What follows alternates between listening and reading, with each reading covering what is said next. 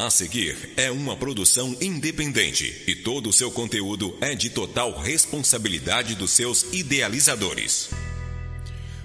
Olá, boa noite. Está no ar mais um Goitacast Aurora, Goitacast de número 60, sessentou. Eu, Ricardo Lopes, ao meu lado, ele, o Cris. Olá, boa noite. Esse belo rapaz. E no centro da bancada, ele, o monárquico, o legionário Matheus Alvarenga. Boa noite, boa noite a todos. Boa noite.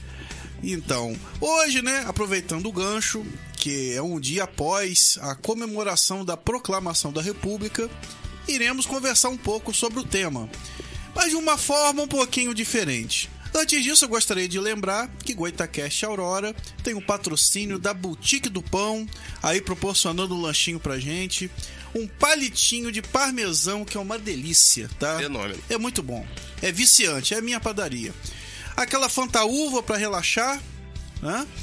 E a Boutique do Pão do Parque Imperial, tá, galera? Que tá também no iFood. Fica na rua Professora Brandina de Melo, 339.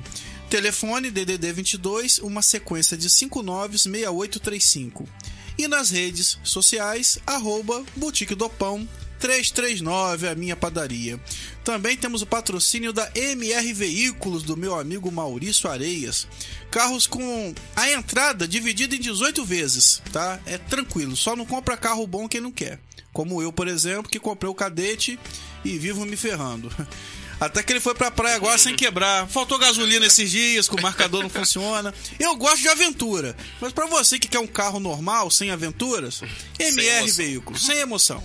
Andar direitinho, fazer Uber, fazer 99, Passear. eh, 69, o que você quiser. Enfim. E a MR Veículos fica na Avenida Dr. Filipe Web 431 no Turf Clube. É a verdadeira MR Veículos, tá? Tem outras aí, mas é a verdadeira. Original. O telefone DDD 22 99777 6464 e nas redes sociais arroba MR Veículos Premium. Meu amigo Maurício Areias. Hoje, né, é, aí com um convidado especial já pela segunda vez. Só que hoje o nosso convidado, o Matheus Alvarenga, ele vai falar de um tema mais específico em relação à monarquia. Porque a gente aprende algumas coisas na escola, né? Que de repente não foi bem assim, né? E a proclamação da República é um deles, né? Que de repente não é tão colorido, tão heróico como a gente aprendeu na escola. Né? Dá boa noite aí ao Pedro Henrique Lopes, meu amigo, a Lisiane Lopes, esposa dele, a Nelma Moreira, aí boa noite acompanhando a gente pelo Facebook. Então, ô Matheus, vamos começar quebrando alguns mitos, né, cara, desse acontecimento que foi a proclamação da República. Então, mais uma vez, boa noite a todos que estão nos acompanhando, o pessoal que está em casa, que está aí nos cumprimentando. Bom, é, a proclamação da República, primeiro já está errado o nome. Proclamação. Proclamação é um ato solene. Você faz uma solenidade, você vai comunicar algo de extrema importância. Mas não foi uma proclamação, foi um golpe. O que ocorreu no 15 de novembro, é, depois posso explicar de maneira mais cronológica, foi a derrubada do Ministério do Ouro Preto, o Visconde de Ouro Preto. Então, para sintetizar e deixar melhor esclarecida essa questão, no 15 de novembro a República não foi proclamada. Foi hoje. né? Foi o dia 16 de novembro de 1889. Então hoje, na parte da manhã, né? Claro, falo hoje assim, mas no dia 16 de novembro daquela época foi proclamada a República. Primeiro foi um ato contra o Ministério, depois foi um ato contra ah, a forma de governo, contra a monarquia. Até a data é uma mentira, então. Até isso. É, não querem dar dois dias de feriado também, né? Queria também dar boa noite agora pelo YouTube ao Márcio Gonçalves, aí um grande abraço ao É meu Márcio. pai. Isso, tá assistindo Tá a gente acompanhando aí. também. Alex Rangel, boa noite. Parceiro também. Tem um rapazinho ali, um, é o Cris Ferreira, eu acho que queima. E quem é esse bonitão ali? Quem- Eu acho que queima ou não queima. Mas enfim, é, dando continuidade, quer dizer que até a data, né, não foi bem assim aquele 15 de novembro, né? Foi no 16 de novembro. Foi no dia 16 de novembro, não foi no dia 15. Dia 15 hou- houve uma quartelada, o pessoal saiu do, do, do casebre lá da, da, de dentro dos quartéis e foram lá depor o primeiro-ministro. Ah, aliás, o Deo- esse era o limite do Deodoro. Deodoro era monarquista. Pra quem não sabe, o Deodoro ele era monarquista. 60 dias antes de dele fazer essa borrada, né, ele havia dito, né? é, o brasileiro ele não está preparado para a república é, ruim com a monarquia, pior sem ela. Ele disse isso 60 dias antes. Então você já vê que o negócio ia dar ruim. Se o cara ele era monarquista, ele deu essa frase, essa frase aí é, tem uma facilidade incrível de encontrar essa frase na internet e ela é verídica. Sei o que, que você vai esperar de uma ação dessa. O cara era contra, do nada ele ficou a favor. Mas tem muitos mitos aí, tem muita coisa envolvida para ele ter mudado de ideia. Inclusive uma mulher. Uma mulher que ele tinha interesse. Depois, mais pra frente, eu posso até explicar um pouquinho essa situação aí, porque o tema ele é grosso. Entendeu? Então tem a questão do Dom Pedro II, Dom Pedro II é, sendo exilado, tem o Dom Pedro II sendo comunicado e muito tranquilo. Parecia que o Dom Pedro II lá em Petrópolis não tinha nada acontecendo no Rio. O Dom Pedro II ele ficou muito assim. "Ah, isso não tá acontecendo, isso aí é fogo de palha. né? E o pau tava quebrando no Rio de. Janeiro e ele tava lá tranquilo. né? Isso custou a coroa dele. Engraçado, eu já tinha uma outra ideia. Eu achava que o Dom Pedro II tinha, assim, lutado bastante contra. Não fez nada. Nossa, tinha uma ideia totalmente diferente. Aceitou, cara. não fez nada, né? O ato da proclamação da República, ou melhor dizendo, o golpe, é, nem os caras mesmo que fizeram o golpe, eles acreditavam que ia dar tão certo de tão ridículo que foi. Né? Se a gente for pegar ah, os antecedentes, né? Tem a, a questão que é passada na escola, que é a questão... ah, tem três pilares que, quando você está na escola, você escuta falar. São os pilares para a queda da monarquia, ah, o fim da escravidão, né, a questão militar, a insatisfação de vários militares com o governo e a questão religiosa, que foi um, um problema que teve entre Dom Pedro II e a Igreja Católica.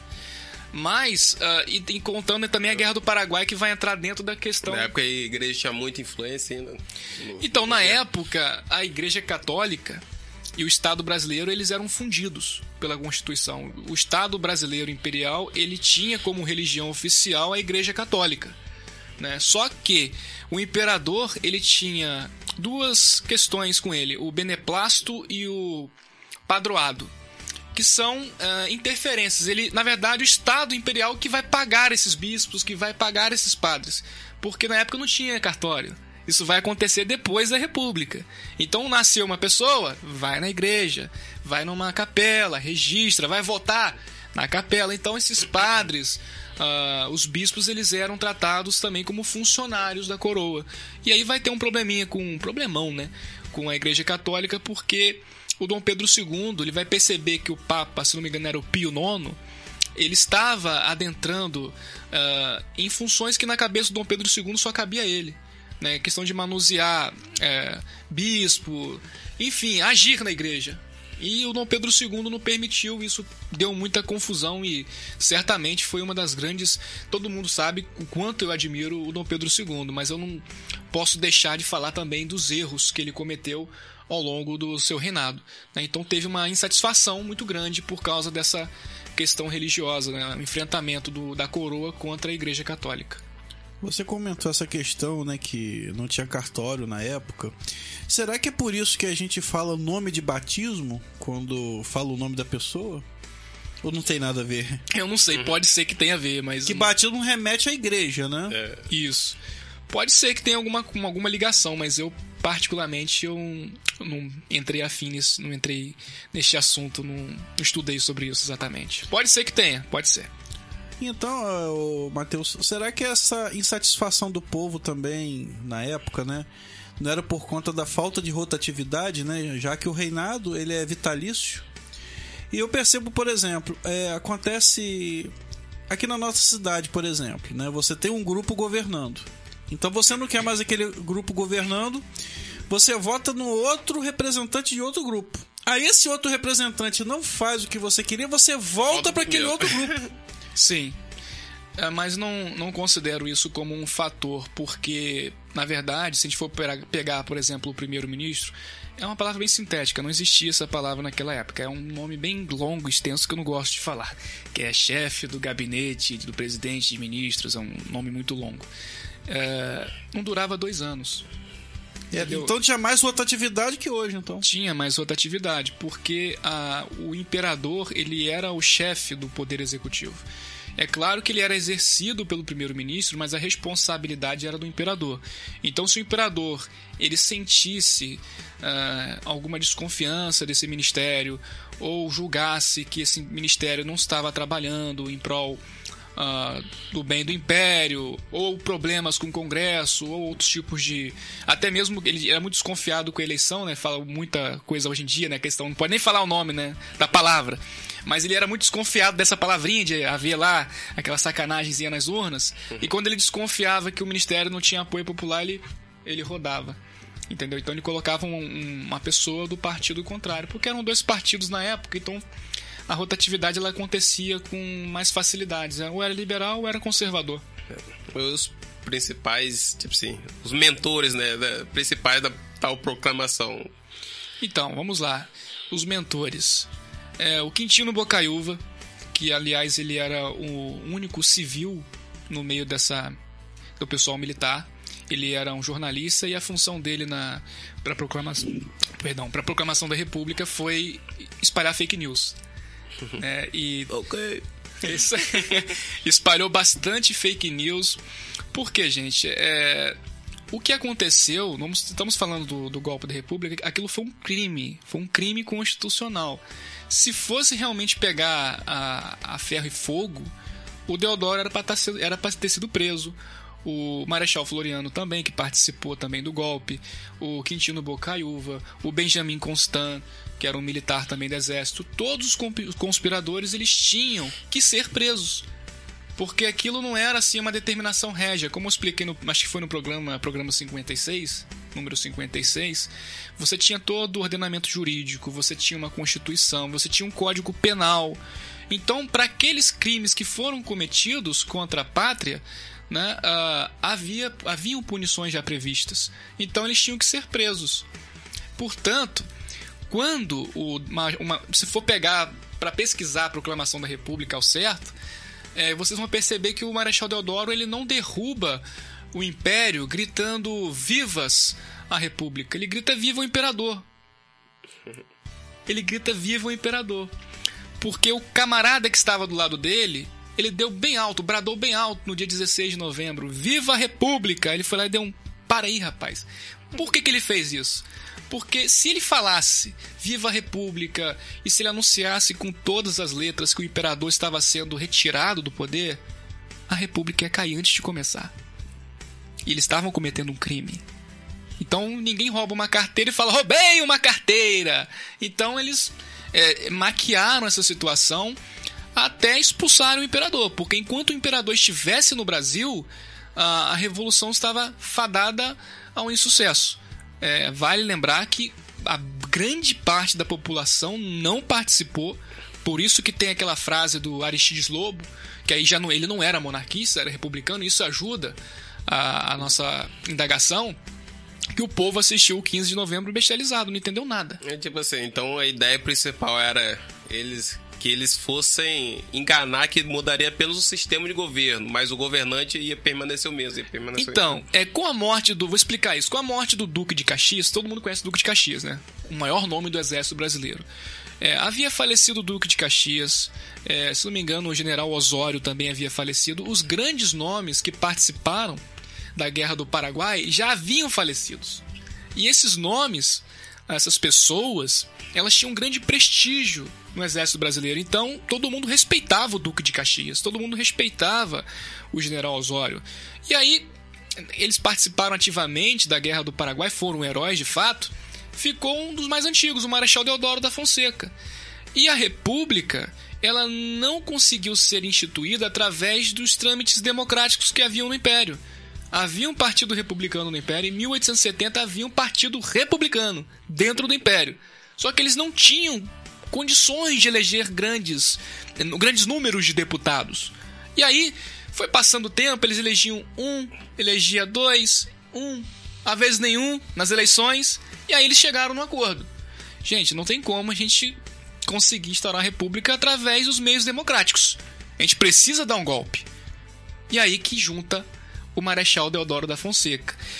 Lembra da fake news que eu falei no começo? Havia uma tensão muito forte entre o Visconde de Ouro Preto, que era o primeiro-ministro, e o exército brasileiro. Por quê? O Visconde de Ouro Preto ele tinha, ele tinha vários projetos reformistas, inclusive reforma agrária, é, tratar das questões dos escravos, é, o Código Civil, que não tinha ainda, que ele estava fazendo. O Império, no, no primeiro no mandato do Visconde de Ouro Preto, ele ia passar por uma reforma. E nessa reforma incluiria também a Guarda Nacional. A Guarda Nacional é como se fosse ali uma espécie, mas não é, de rival do Exército Brasileiro. Porque era uma, era uma espécie de milícia que agia de maneira legalista. Por exemplo, confusões civis, a Guarda Nacional entrava, não era o Exército. Então tinha uma força militar paralela ao Exército. Inclusive, é, um dos projetos né, do plano de governo do Lula trazer a Guarda Nacional. Isso, tem alguns países aqui na América do Sul que ainda contam com a Guarda Nacional. E aí, várias fake news foram articuladas por esse. Ó, Quintino Bocaiúva é o nome que vocês não podem tirar da cabeça. Um Ele- bairro no Rio hoje. Ele chegava lá e falava, ó, pessoal, o ele chegava no exército, né? Os caras estão lá almoçando, sei lá, tá sabendo da nova?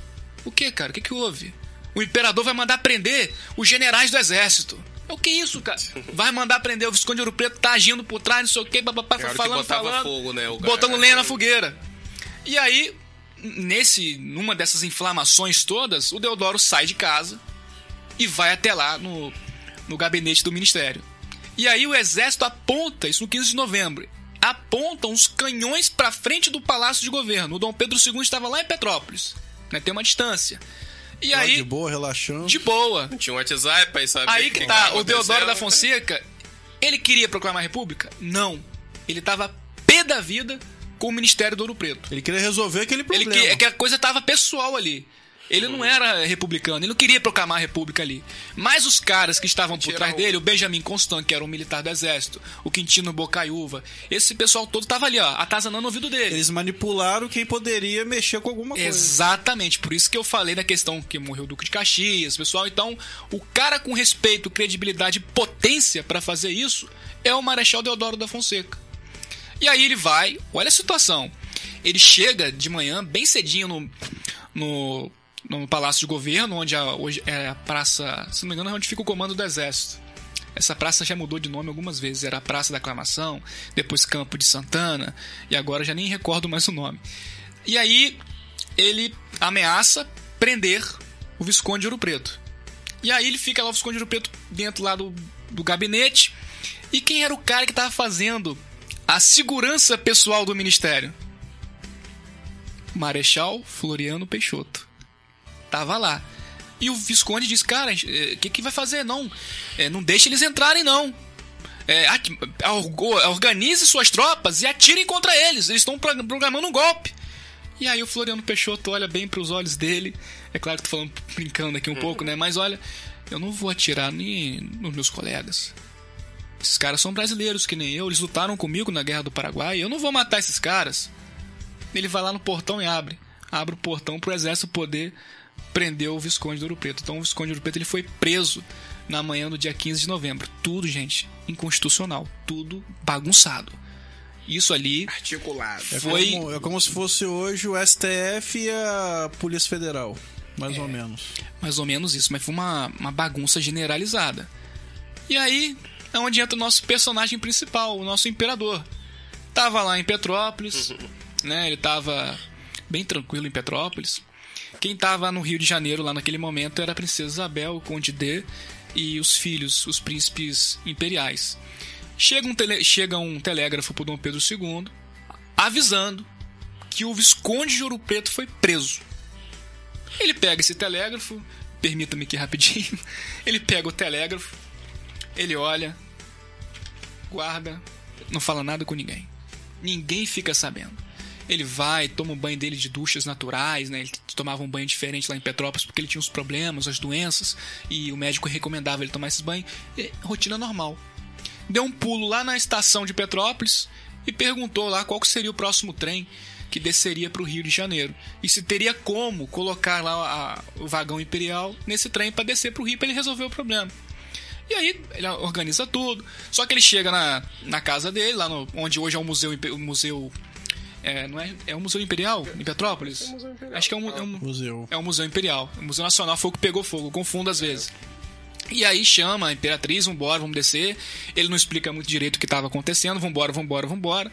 Não deixa nem pegar as joias dela, porque a Imperatriz estava com bastante joias, porque no dia 9, no dia 9, aconteceu o último baile do Império, não sei quem lembra baile. disso, na Ilha Fiscal. Ilha. E na Praia Vermelha, do outro lado da Baía de Guanabara, os caras estavam lá já articulando. Vamos dar o golpe, vamos dar o Enquanto golpe. a festa tá acontecendo, o golpe já tá em Isso. movimento. É, o golpe já estava articu- sendo articulado naquele momento, tudo, tra- tudo sendo tramado. Inclusive, o golpe aconteceria no dia 20. Por que no dia 20? Porque no dia 20 de novembro ocorreriam as eleições do Império de novo. E eles não queriam deixar isso acontecer mais. Eles queriam, tinham que travar. Primeiro também porque havia uma expectativa do Dom Pedro II renunciar e a princesa Isabel assumir. A ameaça, a grande ameaça para eles seria um terceiro reinado. Porque um ano antes, a monarquia, o império, deu um duro golpe nos fazendeiros. O, guru- o duro golpe nos fazendeiros foi a libertação dos escravos. Os escravos foram libertos, A mão de obra deles. a principal mão de obra das fazendas de café, né, do agro tava pé da vida. a bancada rural tava lá desesperada. Né? Mas o que, que eles queriam? A princesa Isabel, enquanto esteve. É, é interessante porque a gente fica mudando de datas, porque a gente lembra de uma coisa, vai. Essa data que eu tô falando já é 1888, no momento lá do. Da, da Lei Áurea. E aí eles esperavam que o Império fosse conceder a eles é, um tipo de indenização. Só que isso não foi dado. Ah, se vocês forem pegar para ler o decreto da Lei Áurea, não está dizendo nada ali para indenizar os fazendeiros. E você pense bem, é um tema pesado. O, o escravo naquela época, ele era visto como uma propriedade. É como se fosse hoje um carro, é um, é um produto de É, extremo é valor. como se o governo luxo. tivesse confiscado algo Isso. seu, um bem. Então esses fazendeiros, eles se sentiram roubados. E daí acabou qualquer tipo de conciliação deles com a monarquia. Porque a princesa Isabel e Dom Pedro II foram uma dupla que acabou desarticulando todos os planos econômicos deles. Porque em 1850, Dom Pedro II ele, ele chega no poder em 1840, por aclamação com 16, 15 anos de idade. Em 1850 você tem a Lei Eusébio de Queiroz. Que o que, que diz essa lei? A questão do tráfico de escravos. Não pode mais. Então, se você não pode mais escravizar Só o que já tem, não pode trazer só o que mais. já tem. Se tiver rodando aí, ó, se os ingleses chegarem a gente afundar o navio de vocês, problema é seu, né? E aí você tem a lei Eusébio de Queiroz, você tem a lei do ventre livre, você tem a lei dos sexagenários, você depois, por último, vai ter a lei, a lei áurea. Eles foram só complicando a situação até Isso. chegar à Isso. abolição. Por que que... é, muita gente questiona. Por que que não fizeram igual nos Estados Unidos? Porque nos Estados Unidos... Acabou a escravidão e é isso aí já E era. ponto. Ponto. É. Mas aí você tem o sul do país, o sul dos Estados Unidos, ele era repleto de fazendas, com vários escravos e com vários senhores. Esses caras vão falar tranquilo, beleza? Tiraram minha propriedade, vai ficar por isso mesmo? Deu o quê? Guerra civil. Porque até a igreja apoiava a escravidão, né? Até um tempo. Até um Até tempo. um tempo. né? Depois deixou de. Deixou de, de até mesmo ah, apoiar esse tipo de situação. E aí. é, ia- o Brasil ia quebrar. Então o projeto gradual, lento, pro- progressivo, mais absurdo que possa aparecer aos nossos olhos hoje. Porque a prática da escravidão foi uma prática horrenda. É, e- e não era uma prática humana, né, nossos olhos de hoje, mas naquela época era comum. Então, se Dom Pedro II, com uma canetada ou com uma penada, é, tirasse essas propriedades desses senhores, o Brasil ia quebrar. De todos os sentidos. Ele ia se fragmentar, norte para um lado, sul para o lado, Rio Grande do Sul, eu sou uma república. de outra, uma guerra civil também. É uma aqui, né? guerra civil que ia fragmentar. Então foram. Eu interpreto essas questões de, dessas leis graduais como aviso, só vai acabar, hein? Vai acabar, hein? Tá chegando, hein? E aí chegou o 1889, o 1888, a princesa foi lá e deu a última pincelada. A gente tem que parar também, no Império muita gente acha que as coisas tudo roda em torno do imperador, da, da, da regente que foi a princesa Isabel. Isso, gente, rodou na Câmara, foi debatido no Senado, todo o trâmite que a gente conhece hoje na República. É um projeto, É um né? projeto. As votações. É, então isso demorou. Inclusive, houve manipulação da princesa Isabel enquanto ela esteve como regente. Qual a manipulação? Ela colocava um primeiro-ministro que fosse capaz de levar essa pauta à frente. Se o primeiro-ministro ele não tivesse essa condição, era contrário, ele rodava. Essa era a manipulação.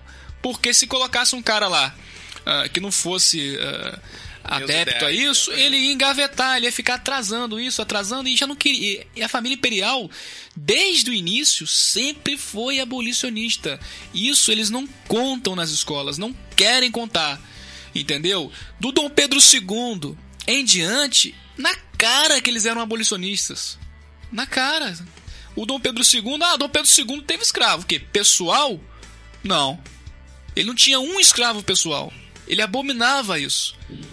A Tem gente questão. ainda que tenta tirar o mérito ainda da É, fa- Isabel. da isso. abolição. Sim, sim. Aí falam lá, a fazenda de Santa Cruz, tinham escravos lá. Tá, tudo bem, agora vamos conversar sobre uma coisa. O que que é propriedade do Estado e o que que é propriedade pessoal? Meus escravos são uma coisa, agora do Estado, os meus escravos eu posso liberar. Eu libero se eu quiser, eu dou a alforria. Mas agora do Estado, eu pego, sei lá, um computador de uma, de uma universidade, né, como eu falei anteriormente, eram tratados, infelizmente, como, como objetos, como matéria de valor. Eu vou lá e vendo. Eu tô despropriando. Entendeu? Então, aquilo que ele podia fazer, liberando, ele fazia. Agora, quando ele não podia, ele tentava fazer o quê? Tratava melhor. Inclusive, os os escravos da fazenda de Santa Cruz, ele eram- eles eram conhecidos por serem muito bem tratados e tinha um coral lindo na fazenda de Santa Cruz com os escravos, que o Dom Pedro II ia lá para assistir. Que tinha também os escravos, né? Que eram mais pra, assim, fazer as tarefas de casa, uma- um Isso, serviço né, mais isso. leve, né? Uma casa grande. Sim. É, e o que pegava mais na lavoura, né? Um serviço mais pesado. tinha os, di- os direcionamentos. Então, voltando nessa questão da economia, os caras, tipo assim, aqueles que estavam relutando, tentando acreditar ainda no império, eles não dá, não dá pra ficar nesse império mais. A gente não precisa mais do imperador, a gente tem que ter uma república. É isso que eu ia te perguntar agora. Quando até quando chegou na, no dia ou na época da tal proclamação, a imagem, acho que a força do imperador já estava bem desgastada também, né? E se você acha que se ele tivesse na capital, no momento ali que ocorreu isso tudo, seria diferente? Teria acontecido essa proclamação? Então, a, a- eu não vou dizer a imagem do imperador, porque o imperador, na questão popular, a sua popularidade ele, ele não tinha perdido em nada. O povo adorava e amava muito o seu imperador. Inclusive. De repente eles queriam mudar o regime, né? Não a Quem? pessoa. O povo, eles não queriam Não, mais o povo repente, não o estava discutindo isso, não. Pro povo, o povo não estava discutindo. A ideia veio de cima pra baixo. Isso, a- é uma coisa que a gente vai conversando, a gente vai lembrando que, como eu expliquei, são muitas coisas, pode ter até muita coisa que pode ficar de fora, né? Que talvez seja importante eu acabe esquecendo. Mas é, a- o ato do golpe da República foi feito por intelectuais, gentes da, da alta classe, militares, alguns jornalistas, professores, Os atores da Globo. é, não, não houve participação popular. Republicanos que assistiram o próprio ato, eles ficaram com medo da população. Entendeu? Aí voltando à questão da, da imagem do imperador. A imagem do imperador se manteve sólida, mas a saúde não. O imperador estava mal de saúde. Ele já estava fraco. Ele estava com uma- mais ou menos ali 60 e poucos anos, mas não é esses 60 e poucos anos Na que você vê um época, rapaz Era aqui na, 85. é, né? que você vê um rapaz aqui na Arthur Bernardes, um senhor de 70 lá com fonezinho de ouvido dele. Verdade. Não, já era bem desgastado. Ele tinha, dia- dia- ele tinha diabetes ainda e outras doenças.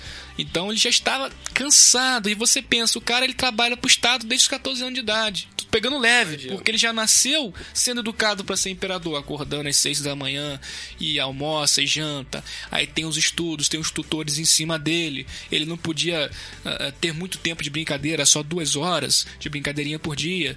Perdeu o pai, perdeu a mãe, tudo por causa do Estado, em nome de uma coisa que se chama Estado. Ele viveu em prol disso, né? da- Viveu em prol. do reinado. E aí a Interessante, né? Em 1888, em maio, o Dom Pedro II ele está na Europa, Eh, mais precisamente na Itália. Eh, ele sai para passear, né? ele acaba pegando um resfriado e esse resfriado derruba ele. Derrubou. Ao ponto dele mesmo chamar o arcebispo de Roma para poder ah, aplicar a extrema unção nele Nossa. porque acreditava, assim, inclusive os ministérios, está, o governo já estava discutindo o translado do corpo dele. De tão mal que ele ficou, uma pneumonia muito forte. E olha que interessante, né, para aquelas pessoas que ainda insistem em ficar dizendo que a família imperial era corrupta nisso tudo, que apoiava a escravidão, o Dom Pedro II ele soube, através de um telegrama, que a princesa Isabel aplicou o ato lá da, da, da Lei Áurea. E ele bradou da cama, ele ficou animado, ele falava, repetia: grande povo, grande povo. Ele ficou animado e sabe-se lá Deus por que ele não morreu. Ele deu um sobressalto de saúde, voltou à saúde do imperador e depois ele volta para o Brasil aclamado de novo.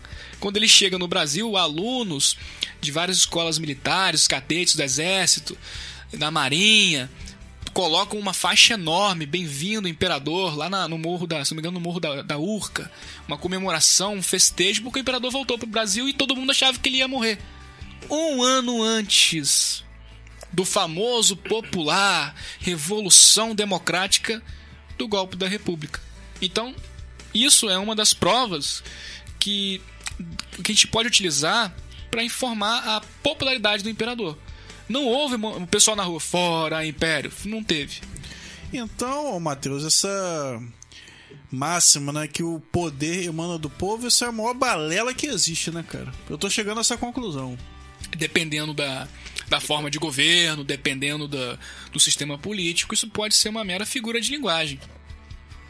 É, porque uma vez, por exemplo, na República você vota, mas para você depois resolver algum erro no seu voto vai ser difícil. Muito né? difícil. Em todos os sentidos que eu tô falando aqui, tá? Em todos os sentidos. De, de dar ruim mesmo, né? E de você tentar cobrar o político depois. É difícil você consertar um erro na República.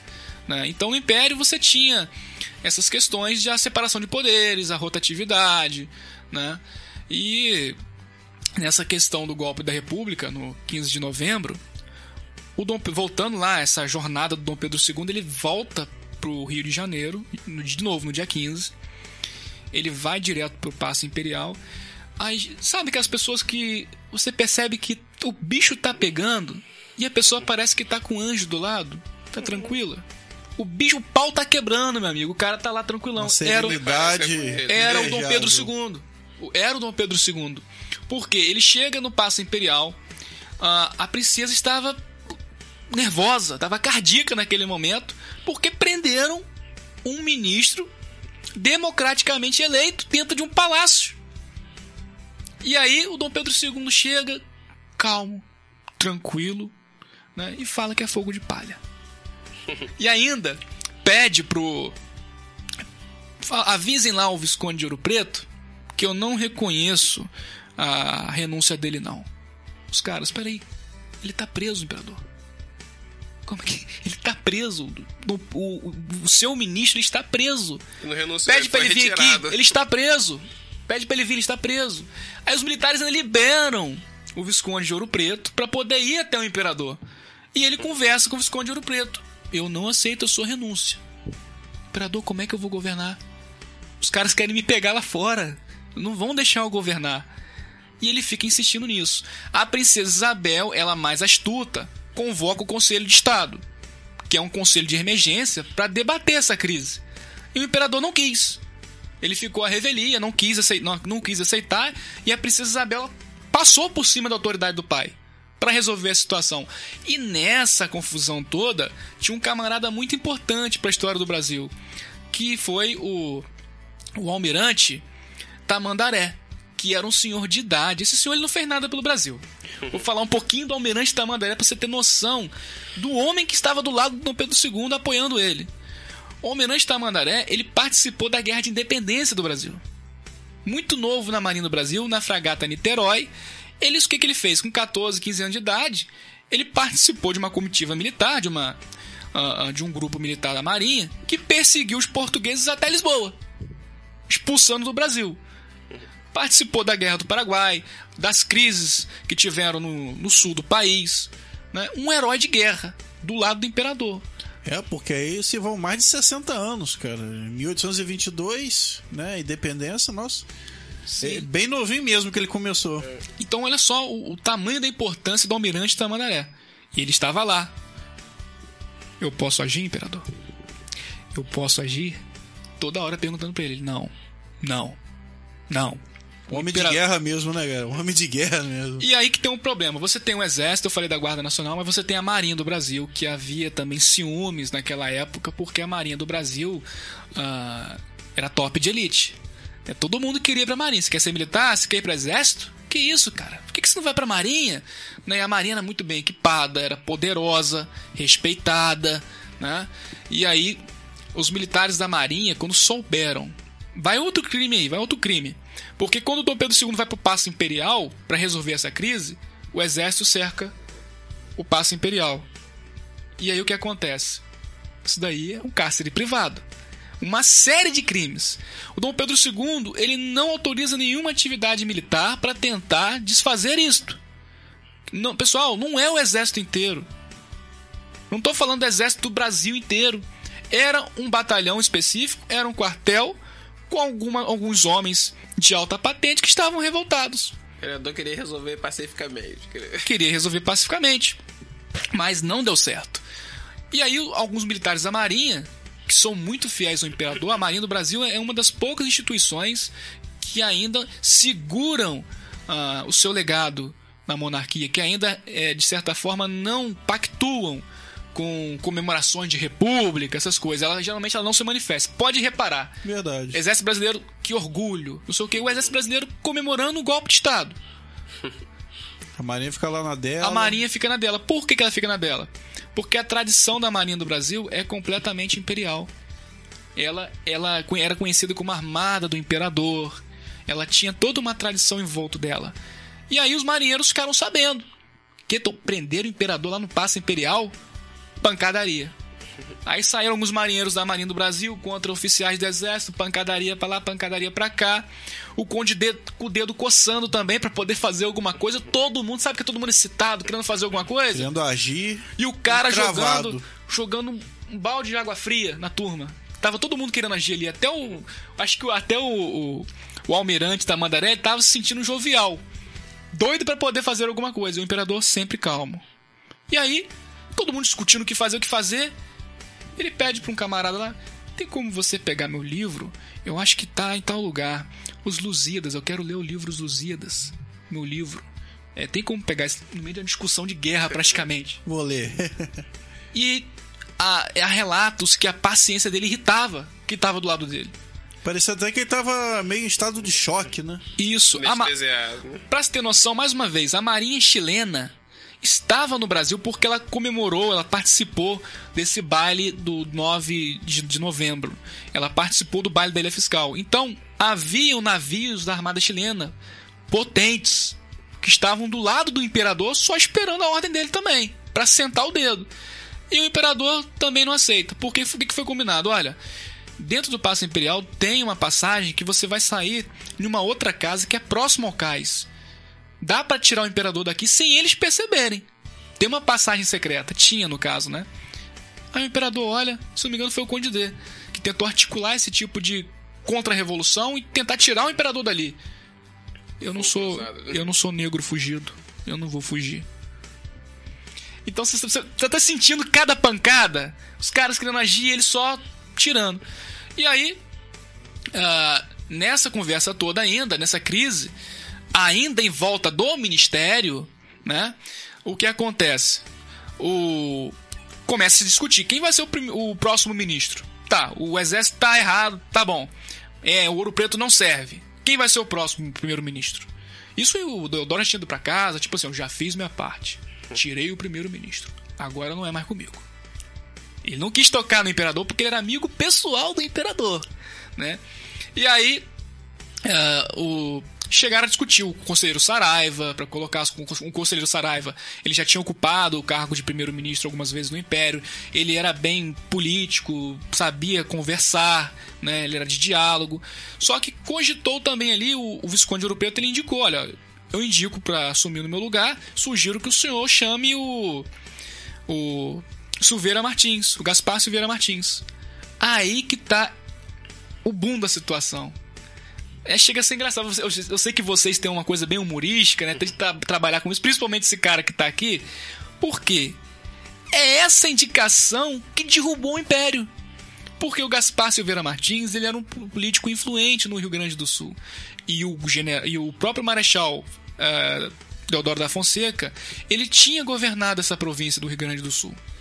E já tinha rincha com esse cara lá. Porque esse cara era um político poderoso.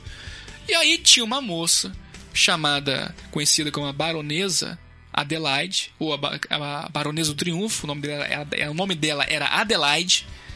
E aí o Deodoro, na época, flertou com ela, para ver se ela queria né, alguma coisa com ele ali. E ela deu um não na cara dele. E logo em seguida ficou com Gaspar Silveira Martins.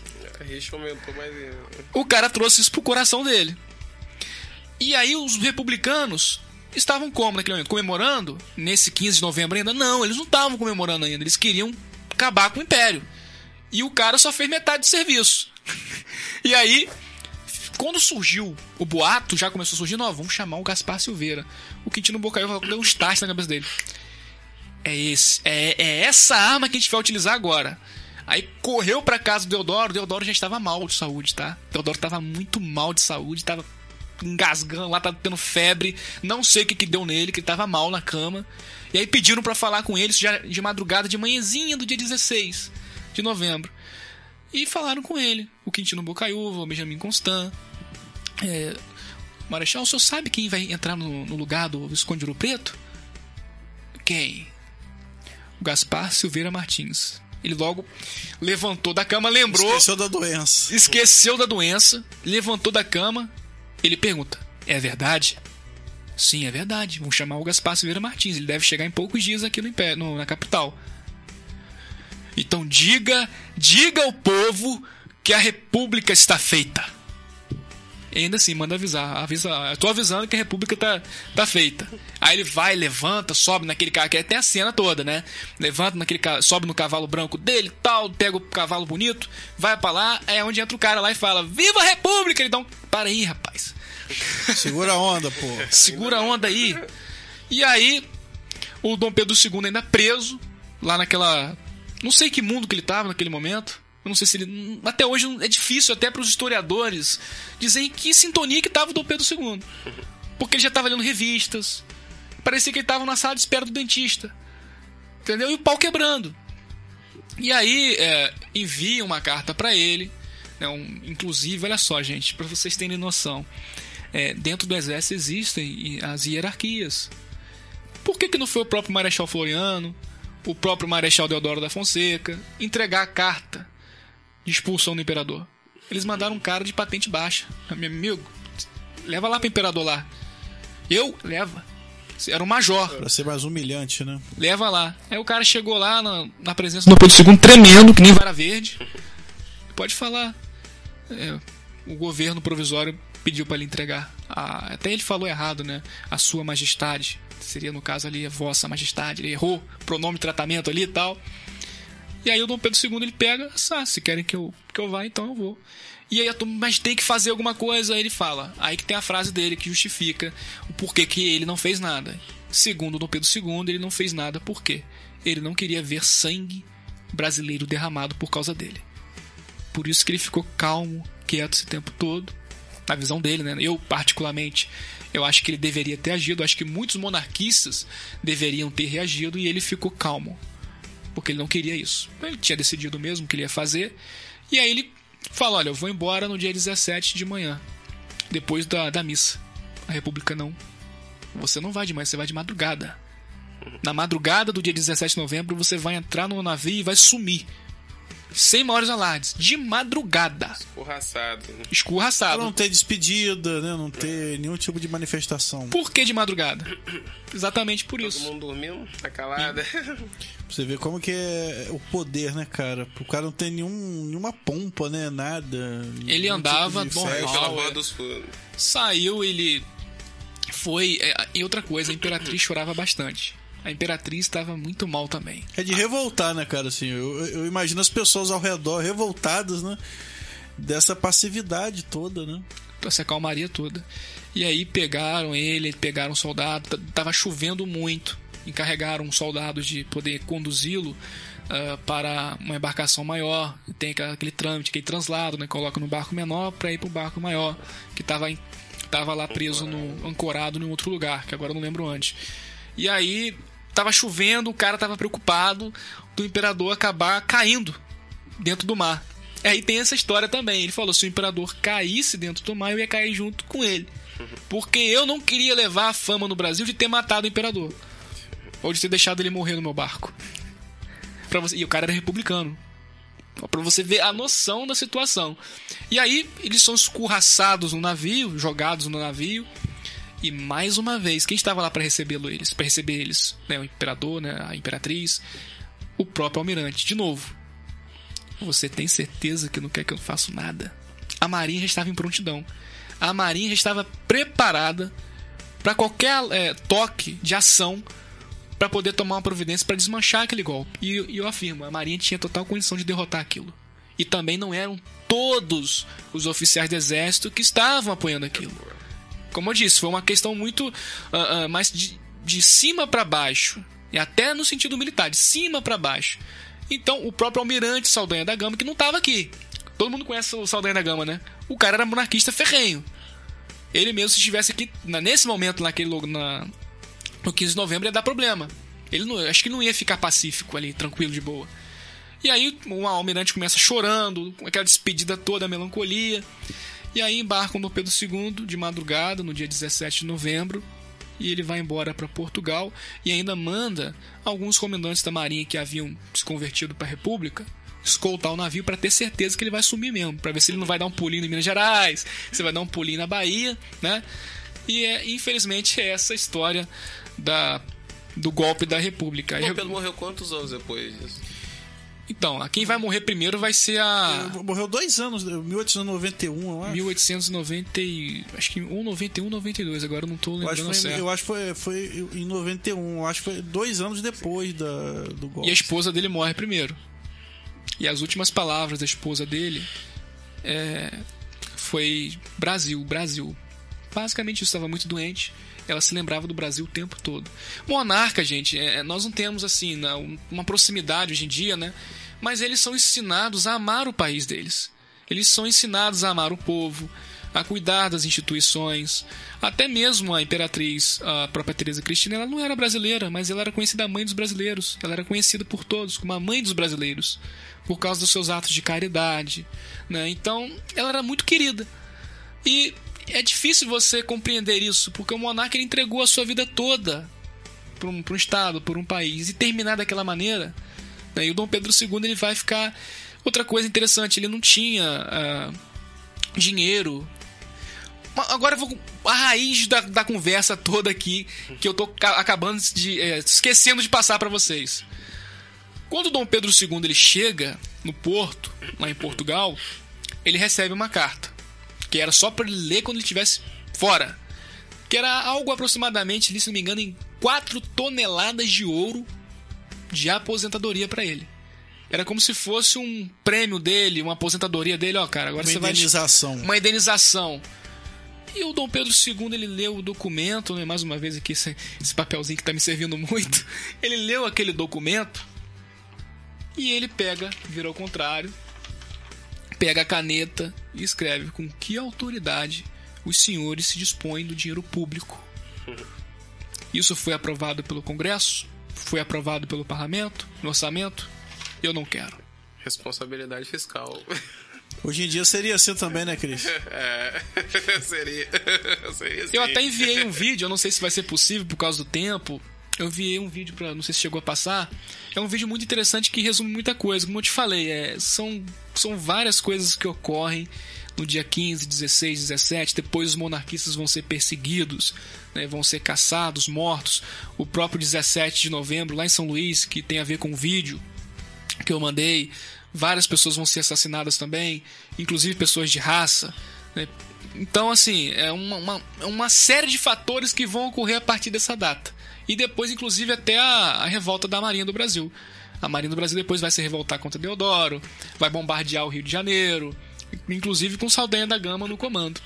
São muitas coisas que, que remetem a essa data, né, depois. que se desenrolaram. Eu ia até pedir para você me mandar esse vídeo novamente. Mando sim. Porque eu tive que tirar algumas coisas para mandar pro nosso piloto ali.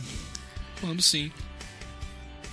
Josiel, pode ser é, é link de YouTube, dá pra, pra rolar? Então vou mandar para vocês, porque é um, um vídeo compilado. Enquanto isso, eu vou dar uma boa noite aqui.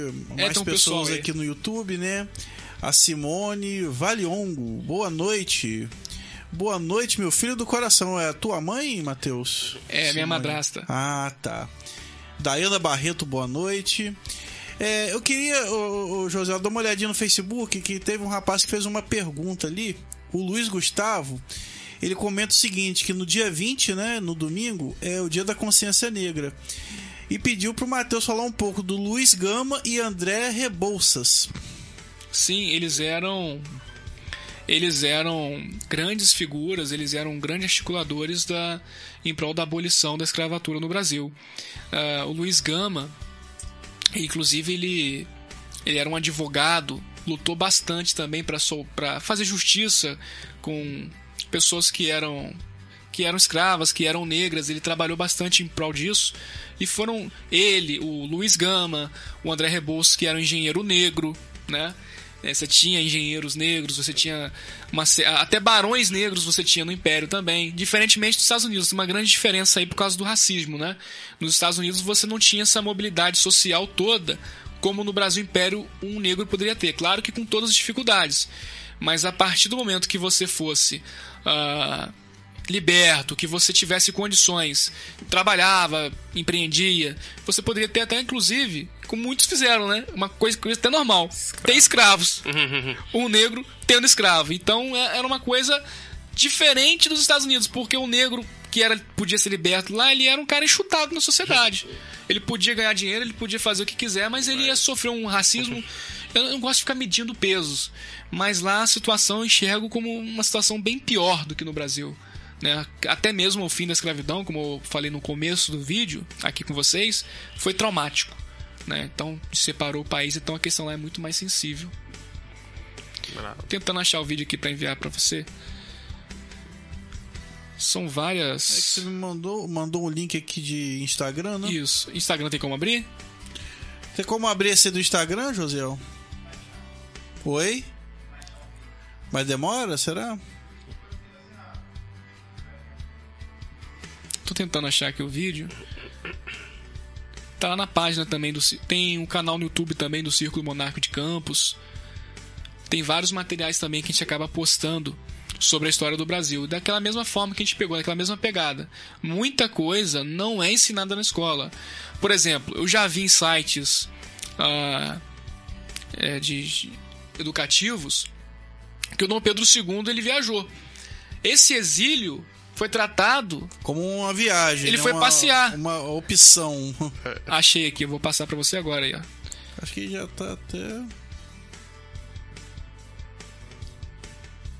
O homem é rápido, o homem é sinistro. Josiel, nosso piloto. Qualquer coisa eu enviei também aí no YouTube. Então, assim, várias Até hoje, a questão do- da monarquia, quando é ensinada nas escolas, ela é muito mal tratada. Eu acho que muitas coisas também é, é muito superficial, né? E como diz Humberto Gessinger, né? A história é muito mal contada, muito É mal contada. como se a República tivesse salvado o país. Não salvou. Inclusive afundou. Ah, o Deodoro da Fonseca, outra coisa também interessante.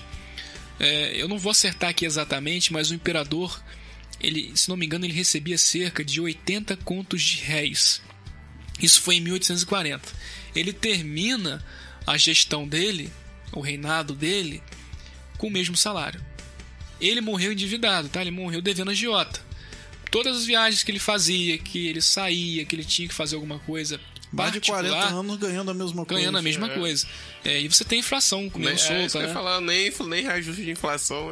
E aí ele pegava esses empréstimos para poder viajar, para poder sair. E o salário dele, ele, por exemplo, ele financiou os estudos de Carlos Gomes, que é o cara que fez aquela composição maravilhosa, que é o Guarani, que toca na hora do Brasil. Pam, pararam. E, inclusive, ele até tocou no Teatro Scala, em Milão. E foi motivo de muito orgulho pro Dom Pedro II. Ele chegava pra você e você falava: Não, quero ser dentista, eu quero ser isso, quero ser aquilo. Ele, ele só tinha uma coisa, né? Olha, eu vou te ajudar, mas você vai ter que voltar pro Brasil e passar pra todo mundo que você aprendeu. Você vai ter que servir aqui dentro do país. Então, essa questão de você se formar e ficar lá fora, ele não curtia muito, não. Inclusive, ele morreu pobre, morreu devendo. Isso aí é um fato também. Essas coisas que eu tô falando aqui de maneira até generalizada. é, Até porque ele negou, né, a questão do dinheiro público, né? a- Negou. A, tal indenização do o cara ele ouro. trabalhou de maneira limpa. é, cerca de 49 anos. Não era por causa daquilo que ele ia se sujar. Né? No final da Já vida. cheguei né? até aqui. E aí que tá, o Deodoro da Fonseca, quando ele dá esse golpe, e quando ele- o governo já começa a se organizar, se chamando né, governo provisório, ele aumenta o seu salário para quase três vezes mais. Acho que já tá o no, vídeo tá na ponto agulha aí, né? Vamos assistir.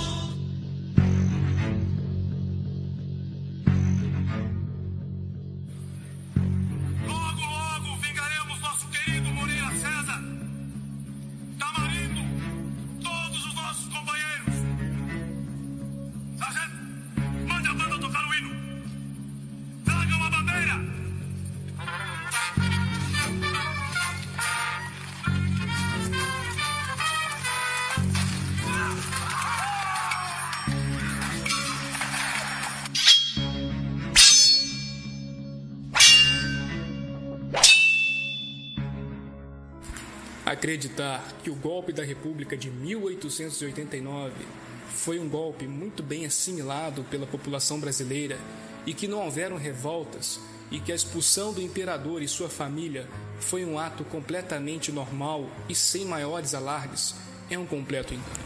No dia 17 de novembro, dois dias após o golpe da República, em São Luís do Maranhão, cerca de duas a três mil pessoas, descritas como libertos, homens de cor, cidadãos do 13 de maio e ex-escravos, saíram às ruas numa passeata em protesto contra as notícias sobre a proclamação da República. Na visão dessa gente, a mudança de governo vinha para restaurar a escravidão no país. Os manifestantes percorreram as ruas do centro da cidade, dirigindo-se ao edifício do jornal republicano O Globo, que havia marcado uma conferência para o fim do dia. Uma tropa de linha, formada por 12 soldados fortemente armados com fuzil, foi destacada para proteger a sede do periódico. Mas isso não intimidou os manifestantes, que ameaçavam atacar os seus dirigentes. O pilotão realizou uma descarga de fuzil contra a multidão, deixando, segundo números oficiais, quatro mortos e vários feridos. Viva o imperador!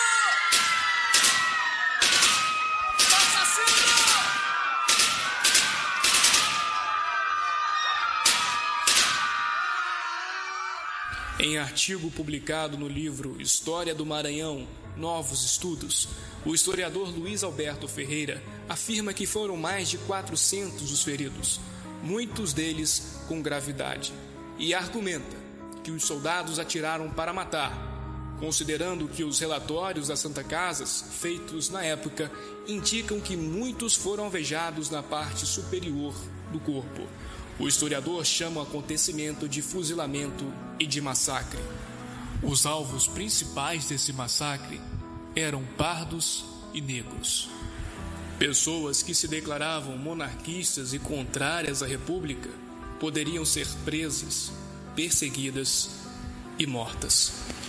As informações foram retiradas do livro O Massacre de 17 de Novembro sobre raça e a República no Brasil, de Mateus Gato. O massacre do Maranhão não foi o único massacre realizado pela República. Anos mais tarde, seria a vez de Canudos, onde um povoado se levantou contra a República, contra os seus desmandos e sua autoridade.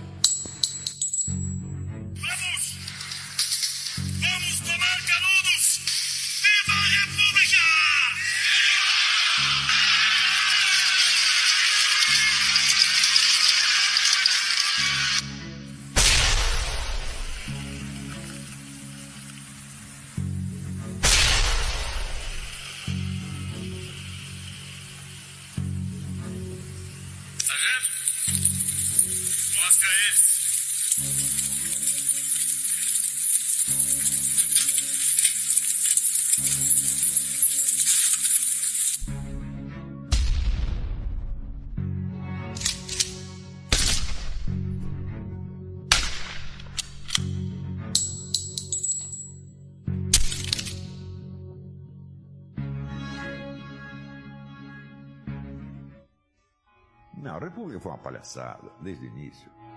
Você vai lá no Rio de Janeiro, você olha o Paço Imperial, que onde morava o imperador, e depois você vai olhar o Palácio do Catete. O Paço Imperial, o que, que é? Uma velha casa de fazenda, onde o imperador morava com toda a modéstia, sem gastar dinheiro público. Fizeram a, a, a República, daí os generais, ah, não, vamos comprar um palácio, vamos ser os gostosões. Começaram a gastar dinheiro público, começou a corrupção desgraçada, que no Império não tinha. Tá certo? E o Brasil caminhou de golpe em golpe, de revolução em revolução e nunca mais estabilizou, não teve cinco anos seguidos de democracia e de ordem, meu Deus do céu. Então você quer saber o que foi a República? Uma bela porcaria. Trago a Vossa Majestade uma mensagem do governo provisório.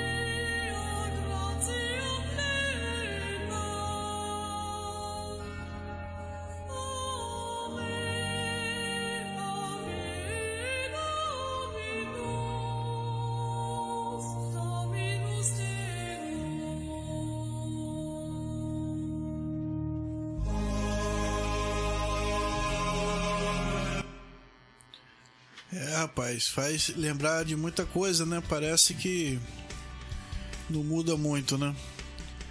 Essas questões. É... Isso não passa na escola, é bem é interessante, Não, não né? Isso passa, poderia muito bem passa. passar. E a questão da. de você não poder se posicionar, né, cara? É, Você hoje. Como hoje, você não pode se posicionar. Porque. É, é- é- tipo assim, a democracia hoje não permite que você questione nada, né? É mais ou menos o que tá naquela época, né, cara? É, é bem É, vale, vale ressaltar que a educação que nós tivemos, né, falando rapidamente sobre isso, a educação que você tem sobre o império é, é positivista. E depois do positivismo, você tem o que? O marxismo, que entra na- nas universidades, que vai entrando em todas as esferas educacionais, culturais, jornalísticas do Estado. Na década de 30, 40, 50, 60. Então, você tem um lado os positivistas que odiavam a monarquia e começaram a mudar nome de rua, ressi- ressignificando tudo, trocando como se não houvesse mais monarquia no país, nunca existiu Dom Pedro II. E depois você tem a questão marxista que não bate, não é convergente com essa questão de monarquia. Então é por isso que a nossa história monárquica ela é assaltada, ela é depenada, ela é agredida, por causa dessas, desses tipos de influência. Muita gente enxerga a monarquia, como eu falei várias vezes aqui, como um governo autoritário, um cara que está lá para sugar o dinheiro, um rei mandão, mas se vocês forem ver a história dos Bragança especificamente, eles eram muito humildes, né? pelo menos Dom Pedro II.